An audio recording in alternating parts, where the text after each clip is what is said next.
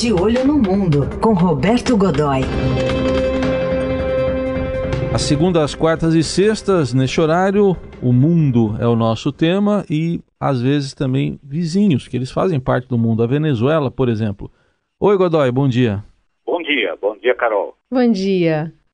Bom, pois como... é, gente. É, como se não bastasse, como se o governo brasileiro já não tivesse é, suficientes problemas aí no mundo com a, essa questão da imagem é, provocada pela crise dos focos de sede na Amazônia, quer dizer, não só, já não são focos da Amazônia, está havendo agora, ainda agora, uma foto, uma imagem de satélite, você tem a Amazônia em fogo, né?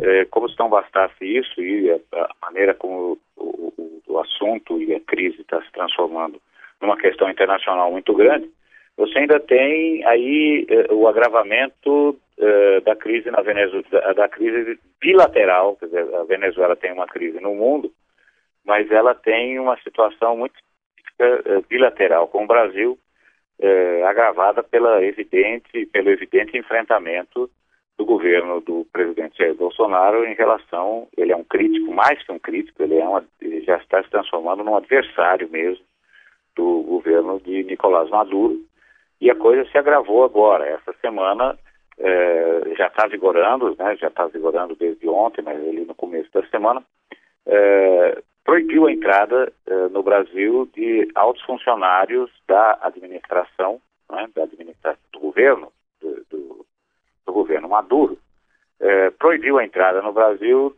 é, de uma lista que chega até 100 funcionários que ocupam cargos é, ligados de alguma maneira, há repressão. É, repressão às manifestações, repressão aos movimentos de oposição é, popular ao, ao, Nicolás Maduro, é, que de alguma maneira estão ligados a esse, de alguma, de alguma forma estão ligados a, a, estão ligados a esse processo, a esse procedimento, a esses procedimentos.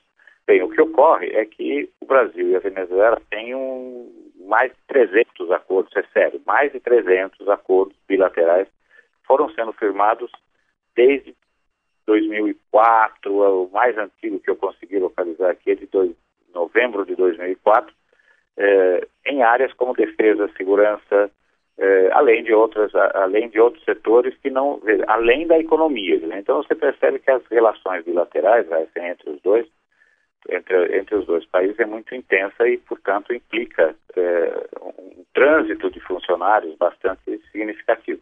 Esses funcionários entraram numa lista em que não vão poder é, ser recebidos no Brasil. É um problemaço é, e a justificativa é a de que é, a, a, a, Constituição brasileira não permite, é, não, não permite que entrem no país funcionários públicos é, que possam ter é, atentado contra o texto da lei, é, atentado contra a democracia, a dignidade da pessoa humana e a prevalência dos direitos humanos. Ou seja, o pessoal que está ali é o, é o bate-pau, é o sujeito que está cometendo algum tipo de crime contra os direitos humanos, principalmente as liberdades individuais. É um problemaço. E, é, além disso, nesse momento, a Venezuela está é, dando um troco nessa história com uh, uh, se oferecendo ontem formalmente a chancelaria venezuelana uh, se colocou inteiramente à disposição do Brasil para ajudar no controle do fogo na Amazônia, veja só, né, Raíssa? é Ei, mas por enquanto disseram que não precisa, né?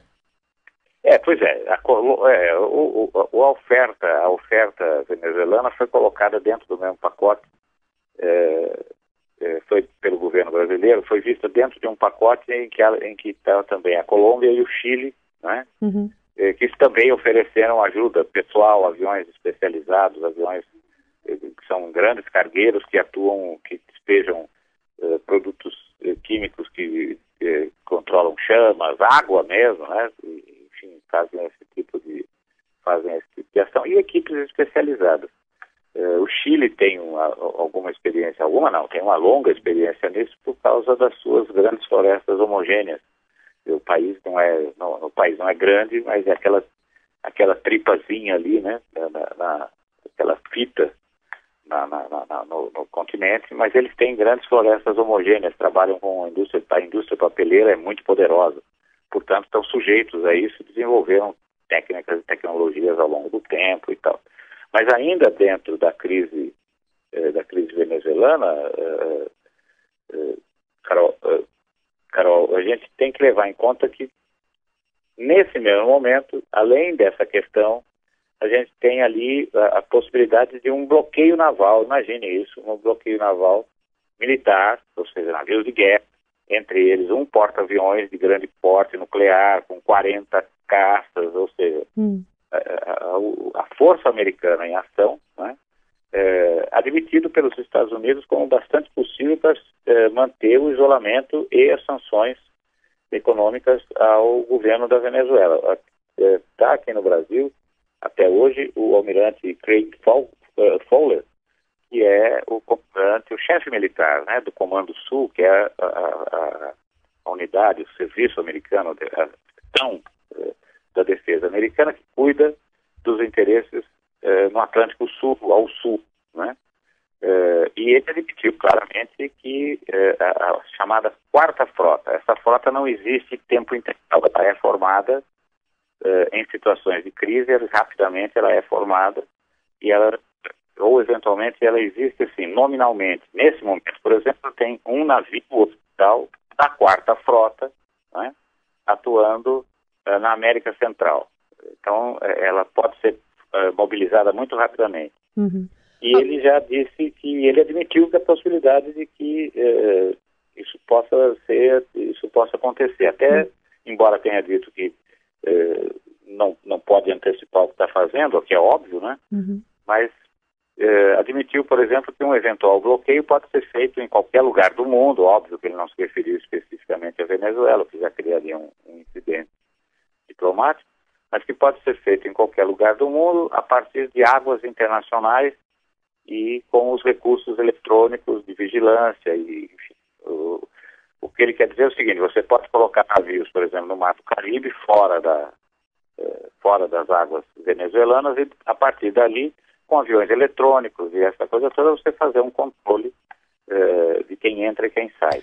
O Godoy, agora queria ainda falar contigo sobre essa situação envolvendo a crise migratória, porque agora o Equador está é, exigindo antecedentes criminais, o Visa, né, para os venezuelanos que querem entrar no país depois de um, de um fato de violência que ocorreu é, lá no país. E a Colômbia, que fica no meio do caminho, está tendo que agir, colocando um plano de contingência em vigor para tentar é, segurar esses é, é venezuelanos que estão tá tentando cruzar a fronteira com o Equador.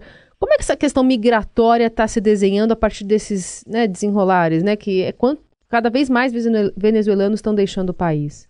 É verdade. E aqui no Brasil a coisa está ficando muito, muito séria. É, chego, veja, esse tema específico, a, a, a migração dos países vizinhos, principalmente para a Colômbia e para o Brasil, onde o fluxo é maior, uhum.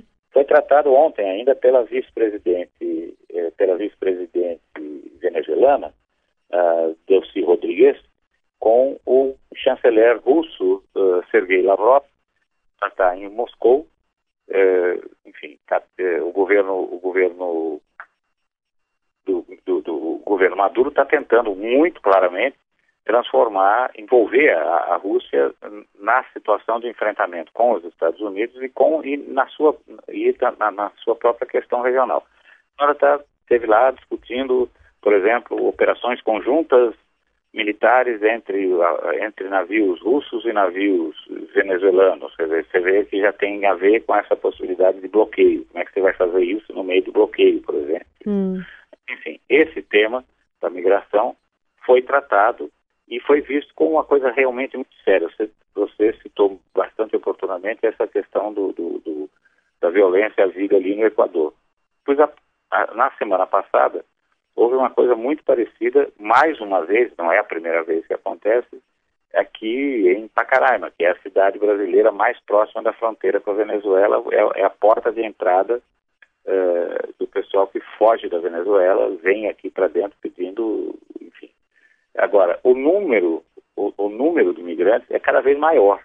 A cidade é pequena, a cidade tem, uh, pelo último, pelo último censo, a cidade tem 11 mil habitantes. Uhum. De repente recebe mais de mil pessoas por dia, 400 delas totalmente, 400 delas ficam, no, ficam dentro do, do território brasileiro, vão para algum lugar, é uma coisa realmente muito complicada.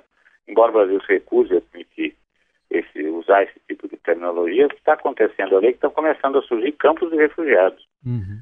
Então, é, é, realmente uma situação muito grave. A, o, o, as Forças Armadas já mandaram para lá reforços bastante significativos. Dizer, ali havia apenas um pelotão de fronteira com 70 soldados, esse número já está chegando a 300, né? mais polícia e o governo de Roraima não tem a menor condição eh, de administrar isso eh, sem apoio federal, e o apoio federal enrosca no quê? Na clássica crise, falta dinheiro até para comida nos quartéis, né? Tá?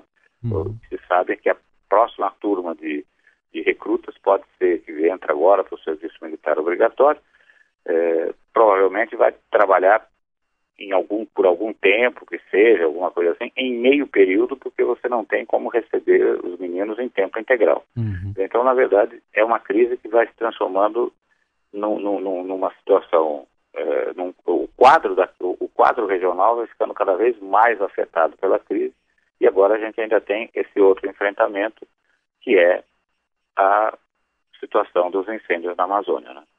Aí, análise de Roberto Godoy, que estreou essa semana conosco aqui, às segundas, quartas e sextas, na coluna de Olho no Mundo, sempre às 7h15 da manhã. Foi muito bem, mas não é nenhuma surpresa, viu? A gente já sabia. A, até segunda. muito obrigado. Até segunda. Ainda estou esquentando, né? Ainda estou esquentando. bom fim de semana, até segunda. Obrigado, grande abraço, gente. Tchau, até, tchau. bom fim de semana.